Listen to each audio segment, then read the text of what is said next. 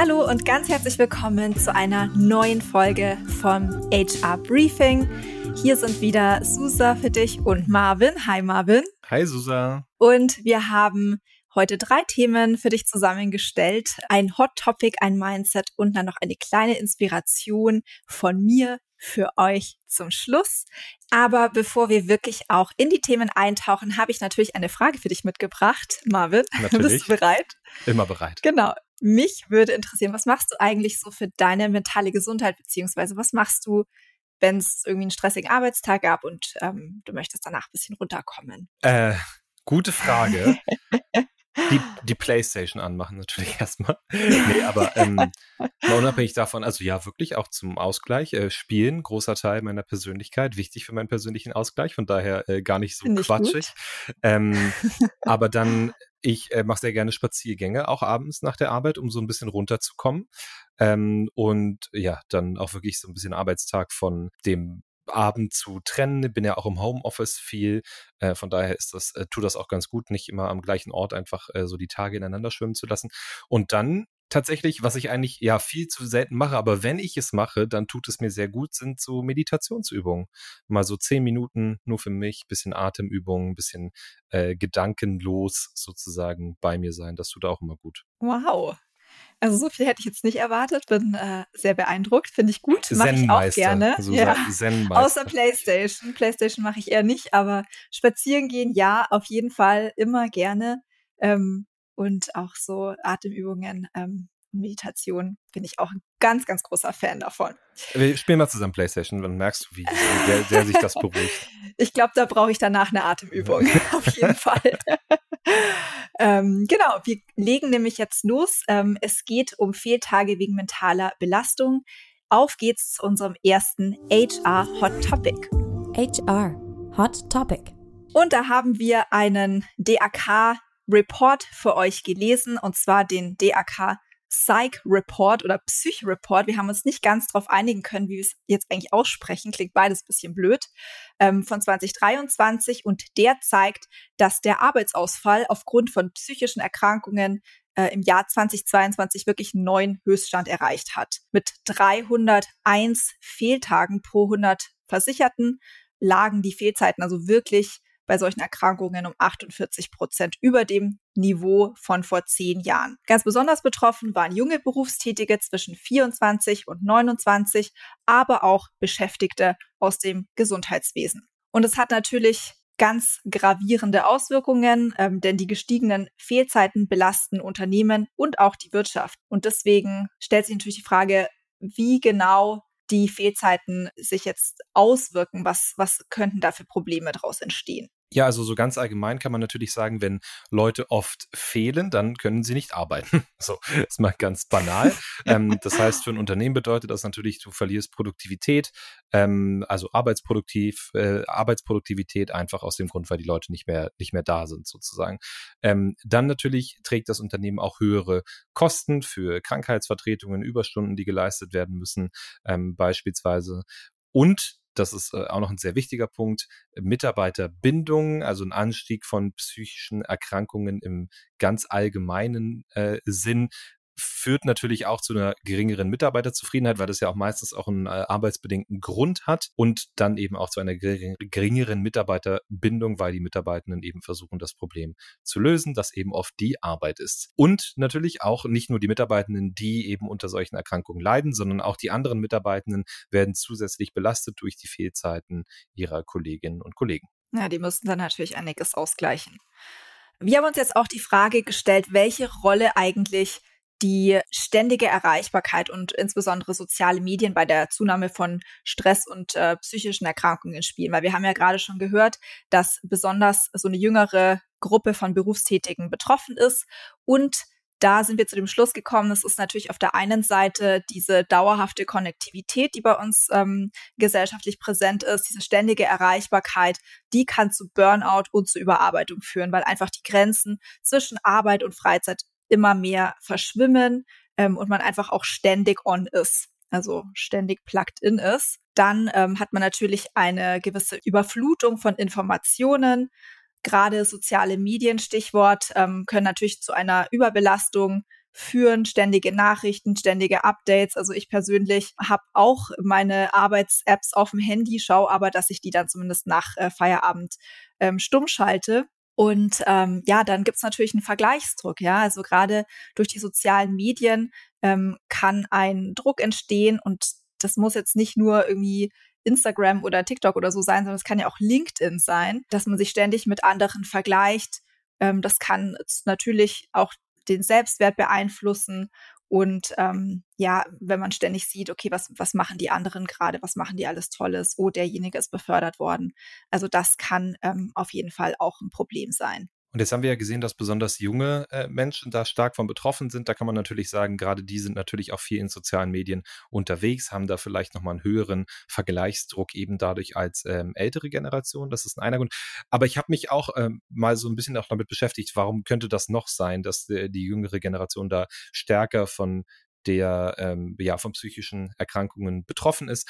Ein Punkt, wie du, wie wir gerade schon gesagt haben, extrem plugged in, also wahrscheinlich auch noch deutlich äh, kon konnektiver unterwegs, deutlich mehr connected, wollte ich sagen. Ähm, als andere Generationen. Das ist, das ist der eine Punkt.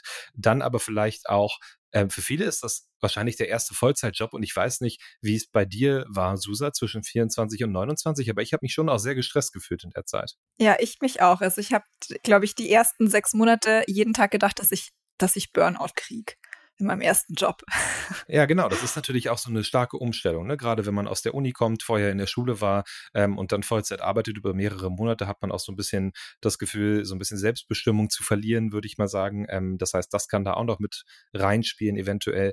Dann haben wir natürlich auch noch Corona-Effekte, ähm, eine, eine, gewisse Abgrenzung, die auch noch letztes Jahr eben stattgefunden hat. Ich, ich, glaube, die Daten, wie gesagt, sind von, vom letzten Jahr. Da war ja Corona auch noch ein größeres Thema als heute. Und dann letzter Punkt vielleicht, ich glaube auch, dass Ärzte wahrscheinlich auch stärker sensibilisiert sind auf diese Themen heute oder jedes Jahr ein bisschen mehr. Das heißt, es führt wahrscheinlich auch früher zu einer äh, Diagnose. Das heißt, es ist auch nicht verwunderlich, dass eben immer mehr Diagnosen auch in diesen Bereichen gestellt werden, wenn Ärzte entsprechend auch da stärker sensibilisiert sind. Also das vielleicht nochmal so ein bisschen, wie man diese Daten interpretieren kann, gerade in Bezug auf die ähm, Gruppe der 24 bis 29-Jährigen. Absolut.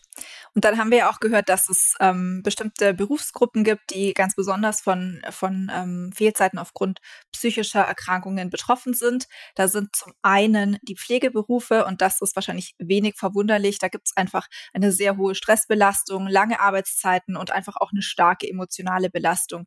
Das kann natürlich ähm, auch zu einem psychischen Leidensdruck dann führen oder zu einer psychischen Erkrankung zu Fehlzeiten. Genau, das ist das eine, ähm, der, die eine Berufsklasse und die andere sind Lehrberufe. Auch wenn man sich mal mit Lehrerinnen und Lehrern unterhält, jetzt nicht wahnsinnig überraschend. Also sehr viel Druck ist da da, äh, große Klassen, viele administrative Aufgaben eben noch zusätzlich zur eigentlichen Aufgabe mit dazu. Ähm, das alles kann sehr belastend sein. Ich habe, ähm, glaube ich, heute eine Nachricht gehört, dass in Berlin wieder mal ein paar tausend Schulplätze fehlen und die müssen dann entsprechend aufgeteilt werden auf andere Klassen, so dass also mehr Klassen, äh, größere Klassen eben da sind. Also viel Stress im Lehrberuf und darum entsprechend auch mehr psychische Erkrankungen. So, jetzt haben wir viel darüber geredet, Susa. Ähm, was kann denn nun eine HR-Abteilung tun, um die mentale Gesundheit, die Mental Health im Unternehmen zu fördern? Ja, also da gibt es schon einige Sachen, die man machen kann und es ist auch wirklich extrem wichtig, wird immer wichtiger. Ich würde sagen, da sind erstmal drei ähm, grundlegende Bausteine. Zuallererst muss ein Bewusstsein geschaffen werden, ähm, man muss sich die Daten angucken und man muss auch Unterstützungsangebote liefern. Und wenn ich da jetzt nochmal konkret ähm, drauf eingehe, also bei der Bewusstseinsbildung, ist natürlich vorweg zu sagen, dass das einfach im Unternehmen aktiv vorgelebt werden muss. Ja, diese Wichtigkeit und diese Bedeutung von äh, Mental Health.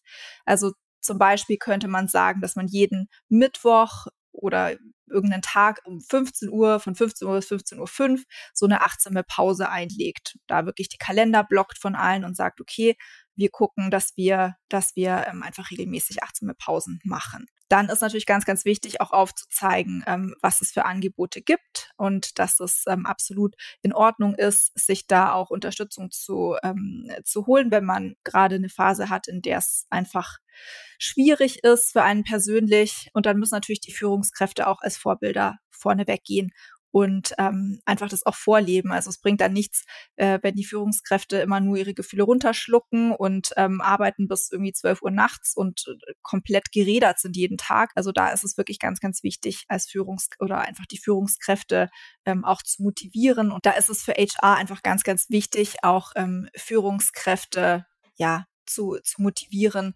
dass sie ähm, Mental Health Praktiken umsetzen und da als Vorbilder für ihre Mitarbeitenden dienen. Wir haben zum Beispiel bei Personio immer die Personio Health Week auch einmal im Jahr, um da eine Awareness oder zweimal im Jahr, um eine Awareness äh, für so Gesundheitsthemen zu schaffen. Das ist auf der einen Seite natürlich die körperliche Gesundheit, auf der anderen Seite aber auch Mental Health. Und da haben wir viele Workshops und ähm, Meditationssessions und alles Mögliche. Also das ist auf jeden Fall ein guter Weg, um Bewusstsein zu schaffen. Dann Unterstützungsprogramme sind natürlich ein ganz wichtiger zweiter Bausteine. Also es ist wirklich elementar, dass es da auch einfach Programme gibt, die für die Mitarbeitenden verfügbar sind, Beratungsdienste, vielleicht ist es einfach nur ein Entspannungskurs.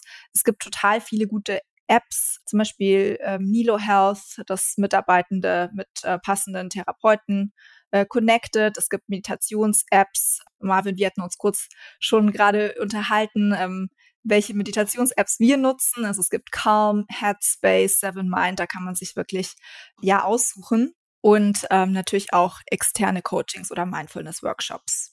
Genau, und dann zum letzten Punkt Datenanalyse vielleicht. Ich glaube, da ist es wichtig, dass man halt auch im HR mit verschiedenen Abteilungen dann zusammenarbeitet und die richtigen Daten dann äh, findet, auch schaut, dass man ja die Fehlzeiten eben richtig analysiert sozusagen, also da äh, einfach mal mit den Kolleginnen und Kollegen reden, dass man da zusammen gezielte präventive Maßnahmen ergreifen kann. Und das war unsere äh, Hot Topic und jetzt kommen wir zu unserem zweiten Thema, ein HR Mindset. HR Mindset. Und da geht es für uns heute um Ruhezeiten und das Arbeitsschutzgesetz. Und zwar ist es für ArbeitnehmerInnen in der Europäischen Union so, dass sie das Recht haben auf eine tägliche Ruhezeit von mindestens elf zusammenhängenden Stunden und das auch vor oder nach freien Tagen. Der Europäische Gerichtshof, also der EuGH, hat im März diesen Jahres klargestellt, dass die tägliche Ruhezeit und die wöchentliche Ruhezeit, das ist bei den meisten in der Regel das Wochenende oder der Sonntag, ähm, wenn man nicht im Schichtdienst arbeitet, zwei separate Rechte sind und diese unterschiedliche Zwecke verfolgen. Das Ganze äh, wurde ja jetzt festgesetzt durch einen Fall aus Ungarn, wo ein Lokführer geklagt hat, weil er keine elfstündige Pause vor oder nach freien Tagen erhielt. So, jetzt vielleicht nochmal kurz die Unterscheidung. Was ist eine tägliche Ruhezeit? Die bezieht sich auf die tägliche Pause, die ein Arbeitnehmer zwischen zwei Arbeitsschichten haben sollte, also die ununterbrochene Zeit, in der die Arbeitnehmenden nicht arbeiten und sich erholen können. In den meisten Ländern, ähm, glaube ich, beträgt diese Zeit äh, mindestens elf Stunden zwischen zwei Arbeitszeiten. Und dann gibt es noch die wöchentliche Ruhezeit.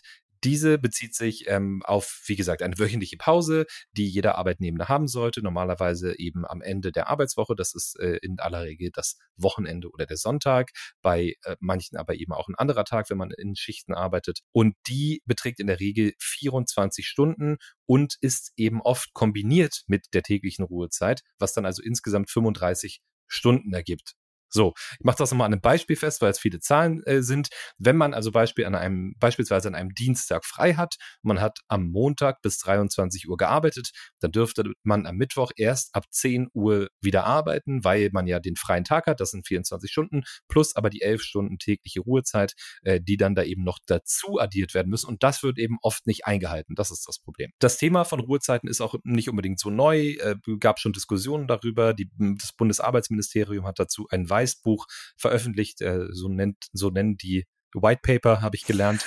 ähm, der Name ist Arbeiten 4.0. Ich frage mich, äh, Arbeiten 2, 3, äh, 2.0 und 3.0 haben wir verpasst offensichtlich, Susa, aber jetzt gibt's Arbeiten 4.0 und ähm, da wird auch äh, angesprochen, welche Vorschläge es gibt zur Flexibilisierung der Arbeitszeit ganz generell. So, jetzt habe ich viel geredet. Jetzt muss ich eine Frage an dich stellen. Und zwar, was kann das denn für Auswirkungen haben, wenn man als Unternehmen nicht auf die Ruhezeiten äh, achtet, sozusagen? Also was macht das mit den Arbeitnehmenden? Also es kann natürlich, ähm, kann natürlich wirklich massive Auswirkungen auch auf die Gesundheit haben, wenn diese Ruhezeiten nicht eingehalten werden. Das, auf der einen Seite ähm, kann es zu Erschöpfung führen, zu Stress, aber auch zu anderen äh, gesundheitlichen Problemen, äh, die damit einhergehen. Es ist natürlich dann auch ähm, eine verminderte Leistungsfähigkeit zur Folge. Das ist ähm, vielleicht jetzt nicht ganz so schlimm, wenn man irgendwie vor dem Computer arbeitet, aber gerade wenn man, wenn wir jetzt aufs Beispiel äh, Lokführer wieder eingehen, äh, als Lokführer eine verminderte Leistungsfähigkeit hat, nicht mehr so reaktionsschnell ist, dann ähm, ist das natürlich nicht gut. Das heißt, äh, die Konzentration kann nachlassen oder eben auch die Produktivität von Arbeitnehmern kann das negativ beeinflussen. Und natürlich gibt es dann auch ein erhöhtes Risiko für Arbeitsunfälle und das wollen wir natürlich nicht. Müdigkeit, mangelnde Erholung, das kann einfach die Reaktionszeit verlangsamen und dann eben auch das Unfallrisiko am Arbeitsplatz erhöhen. Also bitte immer genug schlafen und die Arbeits- äh, beziehungsweise die Ruhezeiten einhalten. Genau, in manchen Arbeitsumgebungen wichtiger als in anderen. Bei uns äh, Arbeitsunfälle eher, wenn einer dann erschöpft rückwärts vom Stuhl fällt, dann ist trotzdem das Unfallrisiko eher noch, eher noch gering, würde ich sagen. Ähm, aber was können denn Arbeitgeber jetzt mal wieder ernsthaft zurück ähm, oder HR-Abteilungen machen oder wie kann man sicherstellen, dass diese Vorgaben auch entsprechend umgesetzt werden zur täglichen und wöchentlichen Ruhezeit? Naja, also auf der einen Seite muss es einfach ganz klare Richtlinien geben. Ähm, da ist HR auch in der Verantwortung, diese Richtlinien einzuführen, ähm, auch zu sicherzustellen, dass jeder weiß, wie lauten die, wo finde ich die. Ähm, dann müssen Schulungen durchgeführt werden ähm, für HR natürlich, aber auch für Führungskräfte zum Thema Arbeitsschutzgesetz, dass da einfach ähm, die Verantwortlichen Bescheid wissen. Und dann ist es natürlich auch wichtig, ein Arbeitszeiterfassungstool zu haben und ähm, dass man einfach die Arbeits- und Ruhezeiten da systematisch erfasst und das ist natürlich auch verpflichtend, äh, geregelt durch das Arbeitszeiterfassungsgesetz, dass diese Zeiten digital und verlässlich ähm, in einem zentralen System abliegen, damit es dann nicht zu Verstößen kommt. Und die Kommunikation, also es ganz, ganz wichtig, auch in den offenen Dialog mit Arbeitnehmenden zu gehen, um sicherzustellen, dass einfach die Ruhezeiten eingehalten werden und dass auch Bedenken rechtzeitig angesprochen werden. Das war jetzt unser HR-Mindset. Jetzt kommen wir noch zu einem kleinen Tipp von mir, zu einer kleinen HR-Inspo. HR Inspo. Wir haben jetzt viel über mentale Gesundheit gesprochen, auch darüber, dass man Ruhezeiten einhalten sollte. Und genau zu diesem Thema haben wir euch auch noch eine kleine Mini-Meditation in den Show Notes verlinkt. Äh, das ist eine Meditation, die ich äh, im Rahmen unserer Hack, also unseres äh, HR-Events letztes Jahr und vorletztes Jahr gegeben habe für ja, die Mitarbeitenden, aber auch für alle, die bei der Hack dabei waren. Und ähm, da könnt ihr gerne mal reinhören und äh, hoffentlich ein bisschen abschalten. Wir haben es einmal auf Englisch und einmal auf Deutsch. Das sind zwei unterschiedliche Meditationen, könnt ihr auch gerne beide machen. Einfach einmal zum Runterkommen. Das machen wir jetzt auch, Susa, oder? Genau, das ja. machen wir jetzt auch. Also, einatmen alle zusammen und wir hören uns nächste Woche. Bis nächste Woche. Tschüss. Ciao.